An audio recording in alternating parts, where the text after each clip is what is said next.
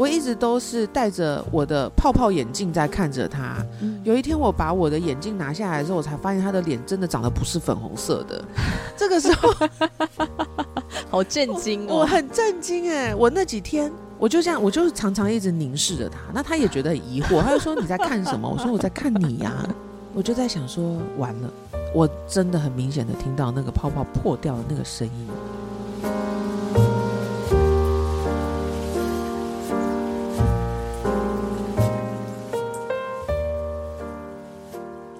我是天天妹。我觉得进入婚姻之后呢，有一件事情是必然要经历的，那就是幻灭这件事。不管是对。呃，对方的幻灭，对自己的幻灭，或者是对这个婚姻的幻灭，总而言之呢，幻灭是一个必经之路。所以今天邀请我的好朋友嘉恩一起来聊聊幻灭这件事，她是怎么样对她老公幻灭的？Hello，欢迎嘉恩。嗨，对你经历了吗？有啊，我经历啊，真的，嗯，因为今年是第七年缘故，对啊，真的假的？应该是说进入婚姻之后的第二个月，我就发现，嗯，跟我想象中的很不一样，哦，就是一种小小的幻灭这样子，是是是，对，然后也重新认识我老公史哥哥在私底下的生活的那一面，哦，就重新的去认识他，嗯，哦，这个过程里面经历过了一些幻灭，嗯嗯嗯。所以我想今天也来聊聊家恩的幻灭好了。对，因为我是最近才开始幻灭。那你撑很久哎，你结婚几年？我撑超久，因为我们交往七年，结婚，结婚七年，生小孩，小孩今年七岁。那你真的很爱你老公啊！竟然撑这么久才幻灭。对啊，吼，我二十四岁结婚，嗯，那个时候结婚，当然长辈就会觉得你们年纪那么小，不应该要结婚。有的时候，你知道，年纪气盛就是赌那一口气。哦，对，因为那时候你妈妈也蛮反对的。哎，她也很妙，因为她原本是那个逼我们逼婚的人。哈？她就觉得说，孤男寡女两个人只身在台北，迟早会出事。那我妈妈怕我吃亏，嗯嗯，所以呢，她就上来，有一天就说：“哎，我在台北了，我约谈你们。”我说：“哦，好，你叫你男朋友来，叫 Taco 来。”我说，我就想说，你要你要约什么？这样，我们就约在我的租屋处，嗯，然后他们就在房间里面讲话，然后我就在客厅忐忑的等着，然后我就听到我妈在里面字正腔圆跟苏志豪讲说：“你看啊，你们交往这么久，不要落入试探。你们在台北天高皇帝远，我怎么知道你们在干什么？嗯，既然这样子，你要不要干脆把我女儿娶回家？”妈妈好单刀直入哦，那苏少丹也吓到，想说 他才刚准备要上研究所，现在怎样？对对，反正在我妈心中就是满满的担忧，就对。嗯嗯嗯，我妈妈就觉得说你们这样不行，哎，我女儿这样子就是又年轻又怎么样怎么样，反正你知道，在妈妈心中女儿都是很棒的嘛。嗯，她说你们要是没有要结婚，就不要彼此耽误了。嗯，如果你们要结婚。你们都交往这么多年，为什么不结婚？那我们当然就很傻眼啊！志豪那个时候一时语塞，他就说：“呃，阿姨，我觉得我们应该是还没有准备好吧。”嗯，我妈还直接问他：“是你没有准备好，还是我女儿没有准备好？”哇，妈妈真的逻辑满分哦！对，不能跟他谈判。然后志豪真的他被问倒了，那志豪就说：“可是我们经济，我们还是学生，怎么办？”我妈就说。你要是真的下定决心，我当然支持你们啊！而且我相信你父母也会支持你们，怕什么？然后他就说：“不然你告诉我，你对家还有什么不满的？你跟我讲。”哎，苏早就被他骗，苏早就呆呆的就讲了，他就说：“我觉得他还不是很会整理家，还不是很贤惠，这样，因为我们都学生嘛。”我妈听完之后，他就走出来，他就说：“我跟你讲啊，他觉得你不够好。”哇塞！这应该陈妈的套路吧？他是他套路，其实他是为了要逼我们分手，他才上来的。你想清楚哦，他不够你，他不够满意哦。宿舍要吓死！你们讨论讨论，要就快结。你要是要结，我妈妈一定支持你。然后我妈就留下了满脸错愕的我俩，她就走了，她就回台中了。然后那天我就。忐忑的走到苏兆面前，我坐在他前面。我说：“你你怎么想呢？”他也很沉默。他你知道我们两个很彷徨，现在是怎样？他就说：“那你呢？你觉得呢？我们要结婚吗？”嗯，我就说：“结啊，为什么不结？”他说：“那我们就结婚哦。”我说：“来啊，来结啊！”哇！我就说：“有结跟没有结有差吗？反正我就是要跟你在一起嘛，对不对？”他说：“对。”我说：“好，啊那我们就来结。”我妈就回到台中，她就接到我们的电话，我就说：“妈，我们决定要结婚了。”然后换我妈傻眼，她原本以为她这样子逼我们，我们就会分手。嗯哼，我就会想通，我就会觉得说，我怎么可以跟一个嫌弃我、觉得我不够好的人结婚？但殊不知，他女儿也跟他一样硬。anyways，所以他就开始召集我们家的各路长辈，然后呢。开始打电话给我的阿姨们跟我的舅舅，然后就开始跟他们讲说，我要跟他赌气呀，我要任性而为啊，我要就是不顾一切的嫁给一个不适合的人呐，怎么样怎么样的，然后就把这些事情讲的很夸张，就包含他就觉得说，哎，我开始创我的品牌，我休学也一定是，我要是之后结婚了之后，我也不可能复学，反正就把这些很多东西都拉在里面就对了。那我就接到了三个阿姨跟我舅舅的电话。嗯，那舅舅呢，他接到电话，他也觉得很慌张，他打电话过来说：“佳安呐，听舅舅的，不可以结婚啊，先把你大学读完啊，好不容易考上个大学，怎么可以说不读就不读呢？”哎，我就想说奇怪，怎么会带到大学这件事？就是我妈把很多东西都拉在里面。我跟你讲啊，你随便要结婚，舅舅已经不去的。然后就阿姨，然后小阿姨打电话过来，哎呀，我听你妈妈这样讲啊，那你想好了吗？啊，你要想清楚哦。啊，好啦，你们年轻人哈，想法都比较前卫啦。到时候看怎么样时间，你要怎么办，需要帮助你再跟阿姨讲。这就是小阿姨。嗯嗯嗯。对，三阿姨就打电话过来，嘉恩呐，听阿姨的，你不要听你妈的，你妈哈。又在那边大惊小怪，你我知道你很能干，你做什么阿姨都支持你。然后我阿姨，我二阿姨，因为她跟志豪的相处时间比较长，她就说：“哎呀，你你真的要结婚啊？阿姨还等着要接你来美国耶，不然你就结了婚带 Taco 一起来美国。哎，这么早就要结婚？哎，好啦好啦，阿姨祝福你。既然哈。”你要去谈你那个小恋爱，你就永远不要从你的幸福泡泡中醒过来。哦，这句话是从那个时候出现的。那我们也很努力，因为就觉得说要证明给所有的人看，证明给他们看我们的选择是对的，我们不是任意而为。所以之后就落入了另外一个框框里面，就是我们不敢吵架。不敢吵架，我们不敢吵架，我们不敢有很明确的争执。如果我发现我们两个意见不一样的时候，我们之后会选择忽略那个问题。所以，如果从很早以前就认识我们的人，大部分的人都会觉得我们的关系感情非常好，然后就说什么“哎呀，总是在闪瞎别人呐”之类之类的。可是他们没有看到的是，我们其实真的非常用力的在维持我们的感情。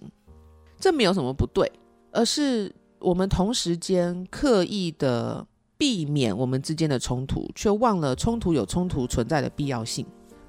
有时候就会很刻意避免冲突，然后觉得反正只要我们其他的部分维持的好，也就没有问题。然后我们还很有勇气哦，我们之后还一起工作，就是他把他原本的工作也辞掉，然后我们一起嗯工作，这样我们就是。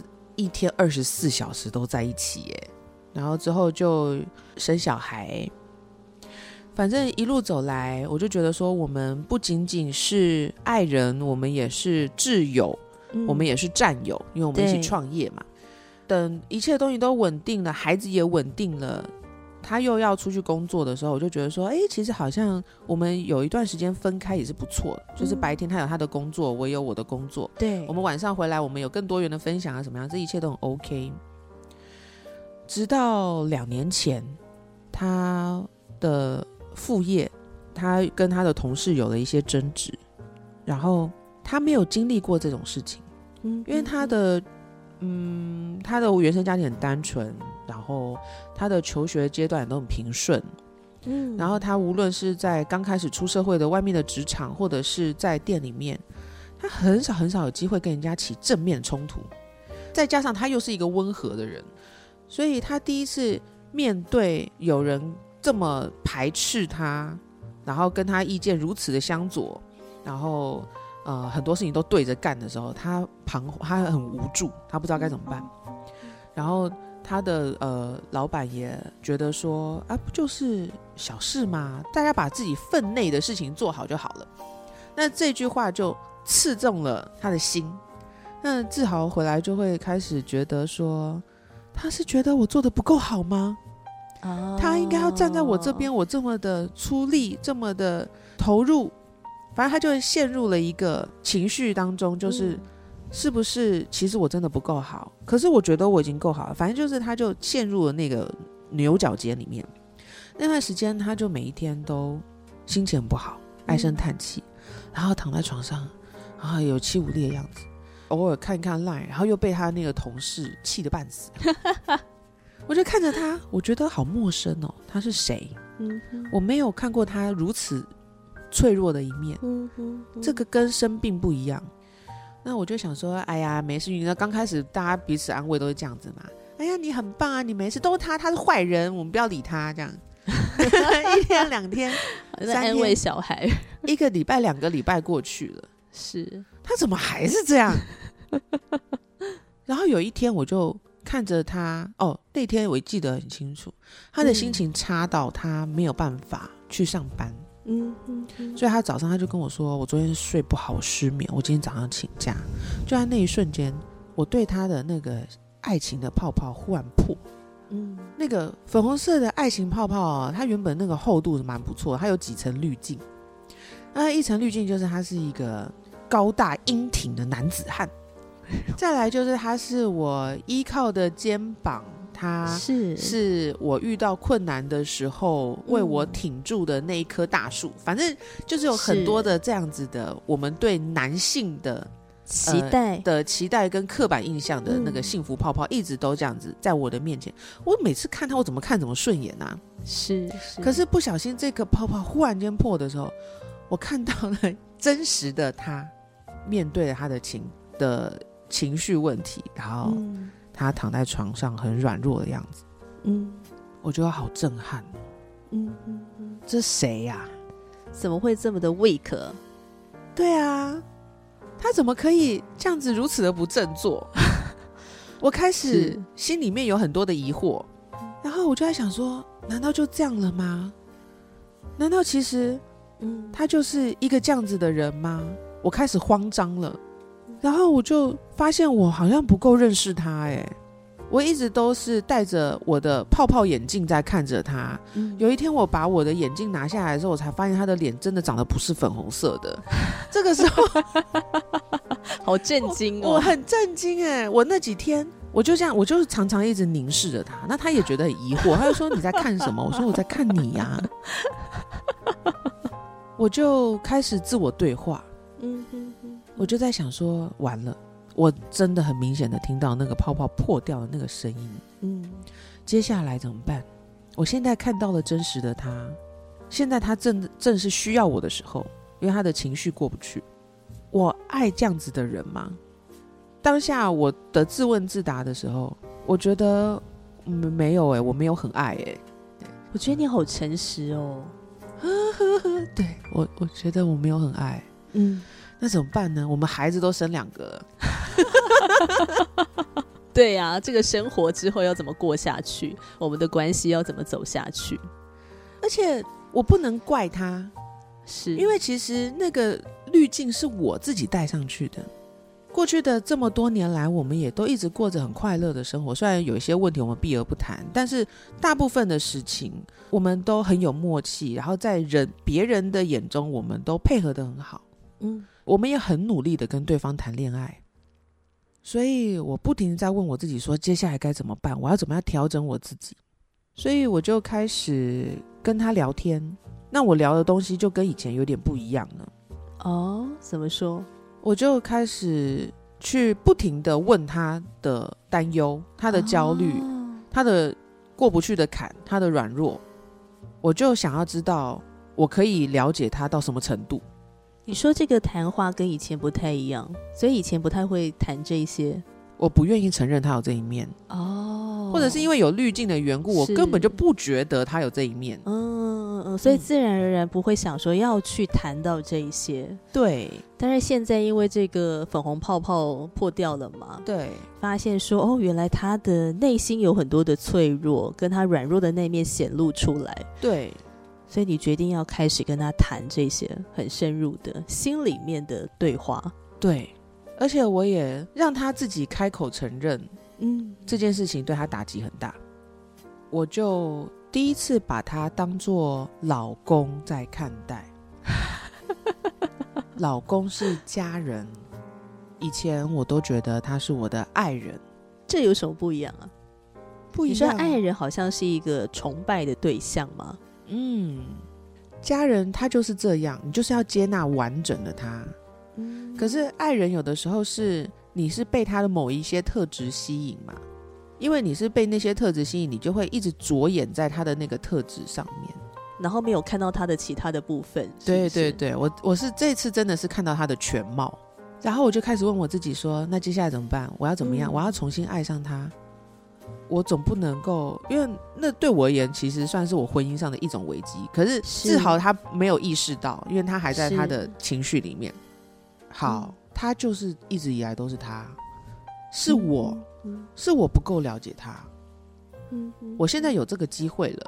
我看完他的全貌，过去也是因为他的这种特质，他很顾家，他很温和，他很细腻，是他的这个软弱，同时也是巩固我们过去这么长一段时间感情坚定的优点。他不会跟我蛮干硬干嘛。他很愿意聆听我，嗯，当我情绪过不去，当我软弱的时候，他愿意陪伴我。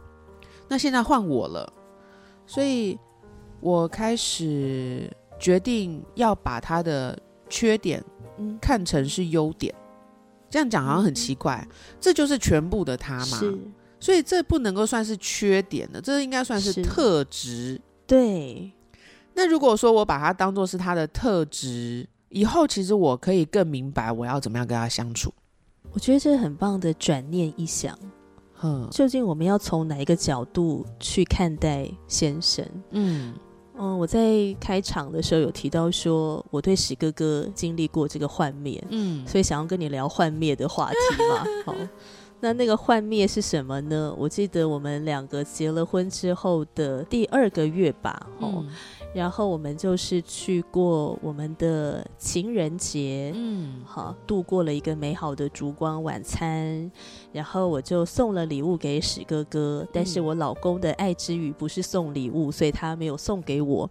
那我送礼物给他，也不是因为我的爱之语是送礼物，我只是觉得好像大家都这样做，所以我就跟风这样做。哈，那当然这个礼物后来也不知道被放到哪边去了，他也没有拿出来用。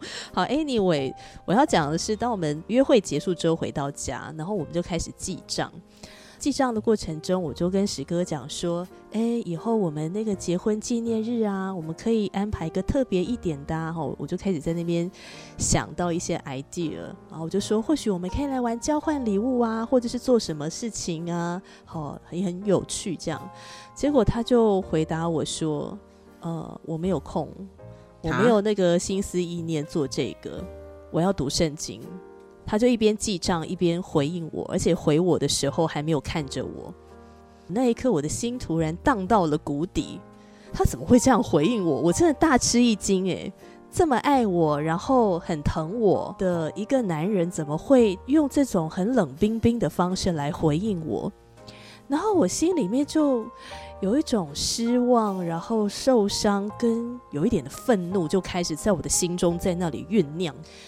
我就不高兴了，那我也不回应他了，我就到房间做我自己的事情，然后我又在那边祷告，知道 我就说主啊，是怎样？我们才刚开始结婚，这是你为我预备的人吗？我怎么好像重新的认识他这样子？嗯，但是很奇妙的是，刚好那时候我在祷告，然后也呃读圣经哦，我就想说帮助自己冷静一下。然后很奇妙的是，那时候就读到启示录，就是刚好那一段时间的读经的进度，那是启示录的第二章。的第三节跟第四节，你也能忍耐，曾为我的名劳苦，并不乏倦。然而有一件事我要责备你，就是你把起初的爱心离弃了。所以应当回想你是从哪里坠落的，并要悔改，行起初所行的事。嗯，然后当我读到那节经文的时候，当然我知道那一篇是写给那间教会。读到那一节经文的时候，我突然觉得神好像也在问我：我要重新去了解为什么我当初会爱上史哥哥。我爱他，不就是他重视神的话胜过一切吗？但是我为什么会伤心愤怒？是因为我觉得当他那样回应我的时候，我好像一点都不值得他在乎的感觉，所以我很受伤。嗯嗯，我很难过。然后我不想要接受这个，好像我会不会不被他爱的那个状态，我很害怕。然后甚至我想要取代上帝在他心里面的那个重要性，这样。然后不知道为什么的，我就在那边祷告，然后读到那一段，我就哦，就想到了这些事情，那我就开始在那边悔改。那也很奇妙，我在我在那边悔改的那段时间呢，呃，我老公去洗澡。洗完澡之后，他就回到了房间，然后他就突然跟我讲说：“呃，老婆，我想跟你聊一聊。”嗯，然后他就跟我讲说，他觉得他刚才回应我说：“嗯，因为我要读圣经，所以我没有空陪你玩那些，我没有那个心思做那些事情。”他觉得他要悔改，他就说：“你愿意原谅我吗？你愿意饶恕我吗？”他觉得他说的话会让我很伤心，然后我就说：“老公，谢谢你。”上帝刚刚帮助了我，所以我们就和好了。这样子，那为什么我会讲到这一段的原因，就是你刚刚说的那个，我要怎么样去用一个正面的眼光去看待这个特质，那就是他的特质。对，我觉得真的就是一直在挑战我们，到底要用什么样的眼光去看待对方。对，因为像好像半年前吧，半年前还是一年前，我们也。曾经针对这个议题又有了一次不愉快吗？可以这样讲吗？深入沟通，太棒了。他就直问我，哦他说：“你觉得我胆小是吗？”我告诉你，我就是胆小。他很认真的跟我讲哦，很棒哎。他说我胆小是因为我不能失去保护你们的能力，我不喜欢跟人家正面起冲突。特别是你们在现场的时候，难道我这样子有错吗？他的回应跟我习在中的那种男子汉确实有一点不一样。嗯嗯嗯嗯。可是这是一件多么需要勇气的事情，讲出对我就是胆小。他的考虑不是因为他怕死，或是他怕痛。嗯嗯嗯。他的职责就是要维护当下他太太跟小孩的安全。所以他不愿意跟人家起冲突，那我很生气，因为我其实才是那个火爆的人，我常常就是那个按喇叭都会被他制止，说你不要这样子啊，人家可能会来砸你的车。对，我很向往着，我甚至可以说，我曾经向往着跟人家有机会可以正面冲突。我也好想要有机会来展现我的蛮力，甚至你也曾经希望说可以跟志豪来一个大吵一架，来对决一下，好好的讲清楚。但你发现都吵不起来，嗯，对啊，他是一个吵不起来的男人。对，哎，人家都会说，哎呀，你身在福中不知福。但是我觉得说，人都是不够满足的，看着别人，看着自己的碗里的，跟看着别人的碗里面的。还是会觉得说，哎，要是能够有机会吃吃看别人的，是不是也不错啊之类的。而且我觉得那种有时候接纳真实是一件很难的事，因为就像你说的，当我们在浪漫的爱的关系里面的时候，其实我们个人带着一个粉红的泡泡跟滤镜在看待对方。以及看待我们的关系，我不太想要接受他不可爱的的那一个面相，或是丑陋的那个面相，或是我觉得不太完美的那个面相。嗯，我觉得当他被揭开的时候，要可以去接纳他，这是很不容易的事情。可是他接纳我，哎，嗯哼，我好像也没有好到哪里，就不是不是就不能这样讲，应该是说 我一定有我不足的地方。当然，可是他就是接受全部的我，我甚至我也其实反而变成我也不敢问他说，哎，你泡泡什么时候破的？是不是说人家老早就破了？他老早就已经接受了全部的我，我没有比他好到哪里去啊？嗯嗯，我们就是普通人，尽全力的努力的在维持着我们的婚姻。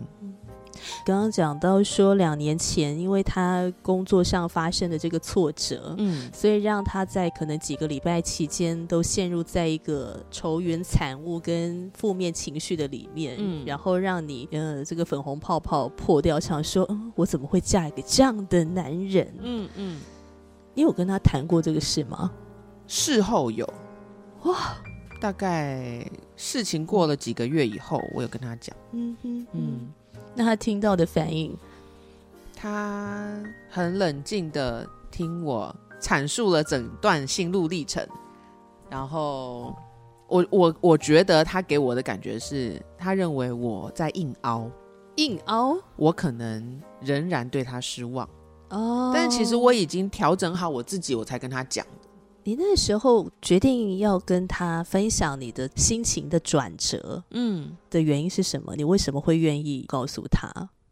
我觉得他有权利知道我以前不够了解他，嗯嗯，然后我也觉得他有权利知道我现在尝试着去了解全部的他，以及我愿意爱他全部的他，这样子，好棒哦！所以你才要做这个谈话。对，嗯嗯嗯，而且说不定我可以从这个谈话中调出一些从他那边来的资讯。是是是，我也很想要知道，那他是怎么看我的？嗯嗯嗯，那他有没有经历过跟我一样的心路历程？嗯嗯，没有，我什么都没有问到。他可能还在他的震撼里面，所以对对对，我问不出个所以然来这样。OK，他还需要一些时间去消化，我自己去理理清楚。但是对你来说，当你鼓起勇气跟志豪分享了你内心很真实的这些想法跟感受，你觉得对你们的关系有带来什么帮助吗？其实好像没有什么改变嗯，那他就是他，只是我了解了他多一点。嗯嗯，那现在我也知道他的顾虑是什么了，嗯，我就比较不会再去勉强他去变成我期待的那种男性的形象。哦，放过彼此，是不是？放过彼此，放过他啦，放过他。我觉得也是一种放过自己啊，因为当我们有那个期待在那里的时候，有时候我们会经历到一些失落。嗯，可是当我不把期待摆在那里的时候，好像我就不太会经历这个失落感了。嗯，就是很真实接纳说，哦，你就是这样子，你就很自在的做你自己，因为他让我很自在的做我自己。嗯嗯嗯，对。真的要说包容哦，我相信他包容我的部分应该比我包容他的部分大。你这样讲，我觉得史哥哥包容我也比我包容他还要多。真的真的，因为像我经历了所谓的这种幻灭嘛，是他是没有的。因为我有跟他分享这个心路历程，就是我们两个深夜的对谈的时候，就跟他分享说：“老公，你知道吗？我曾经经历了一些的幻灭，这样子。”然后我就问他说：“那你有经历什么对我的幻灭吗？”他说：“没有，因为结婚前我就已经很知道你是什么样个性的了。可以讲说他在结婚前就已经对我幻灭，也就是说他已经很知道他老婆有时候真的蛮二的，有时候真的蛮白目的，然后迷迷糊糊的。所以他在结婚前就跟上帝祷告说：‘哦，主啊，求你帮助我，让我能够依靠你的爱去接纳甜甜妹。’我说：‘天哪，老公！’我说：‘谢谢你愿意接纳我。’” 所以你知道，我们有的时候啊，互相在说感谢对方的话。然后我常常都会讲说：“我说史哥哥，谢谢你愿意娶我。我也不是一个好陪伴的人，我也不是一个好真的接纳的人。我说谢谢你有这个勇气跟这个爱的能量，嗯嗯嗯，就是娶我这样子。然后他就笑得很开心。”对啊，我也最近也是蛮常跟我老公说，哎，你也蛮不容易的，对，对，辛苦他了。而且他他不是只有要面对我，他还得要面对另外两个半个我，只有两个宝贝女儿。对，那他们因为像到不同的我的部分，所以我就觉得，嗯，好辛苦哦，一天要服侍三个女人，有的时候还得外加我妈。嗯嗯，你觉得你现在面对志豪的时候，还有那种浪漫的爱吗？我觉得浪漫是自己营造的，这是一个决定。我就是决定要跟他浪漫的过生活，所以我不会单方面的等待他去营造那样子的氛围。然后我们彼此也蛮警惕的，就是如果说最近有点太累了，或者是最近某些事情让我们的情绪很糟。我们也会刻意的要求自己去营造那个浪漫的气氛给对方。很多人都说：“哎呀，在婚姻当中，那就自然而然就好了嘛，对不对？我们平常还要忙工作，还要忙小孩，有的时候压这个压力很大，那个压力也很大。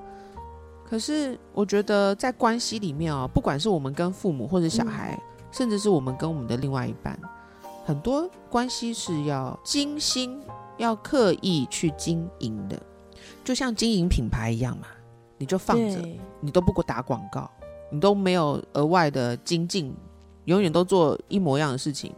那除非说你的起点真的超好吃的，不然久而久之人家也是会腻啊。对，如果你愿意偶尔变一点花样，偶尔体贴一下你的客户，嗯嗯，偶尔刻意而为之，会让人家觉感受到你的用心。嗯嗯，觉得很棒哎！幸福的婚姻不代表说他没有礁石，也不代表说他没有问题。嗯，就像经历了幻灭，它也是一个挑战嘛。但只是说幻灭之后，那我们要做什么选择呢？那我觉得你是很勇敢去面对这个课题，因为他很值得，他的付出，他的每一件事情，他都尽力了。不管我的滤镜在或不在，甚至我有想过，我有幻想过，有没有可能有一天他得了忧郁症，嗯嗯，或者是有一天他没有呃赚钱的能力了，他必须要卧床，这种事情谁都没有办法预料嘛。对，那到那样子的情况，我还有办法爱他吗？我还有办法一直陪在他身边吗？那个时候他的自怨自艾可能更严重，对不对？因为我们可能加减都有认识一些，呃，发生严重意外，然后可能自己一时没有办法从泥沼中爬出来的人。对，我都还没有遇过那么严重的。那现在这样我就受不了了，我就觉得已经不是他的问题，是我自己要，就是要去面对的。对啊，嗯哼，我相信同样的事情发生在我身上，他不会。觉得我怎么可以如此的一蹶不振？他会给我很好的陪伴，嗯，而且他会给我一个不勉强的力量，所以我觉得他值得我用这样子的方式去对待他。嗯，哎，我们今天这个话题，听众朋友听会不会觉得怎么沉重啊？可是我觉得婚姻就是这么的现实，哎。像之前不是曾经有一些说法，说什么啊一夫一妻制是有违呃生物的天性，对人的天性。所以你要知道，能够这样子维持婚姻的人，他真的很厉害，真的。我要成为一个很厉害的人，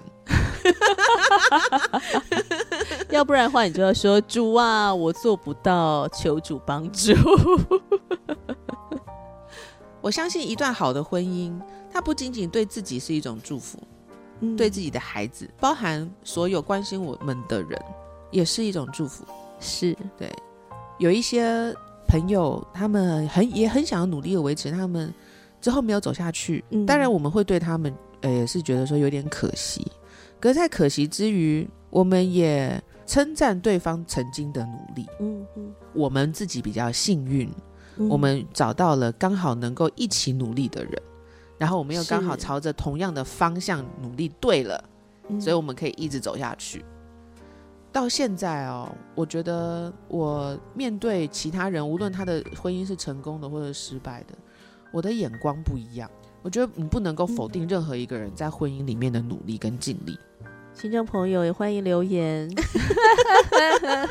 哎，你是单身吗？还是已经结婚了？好了，希望今天的节目没有让你什么幻灭。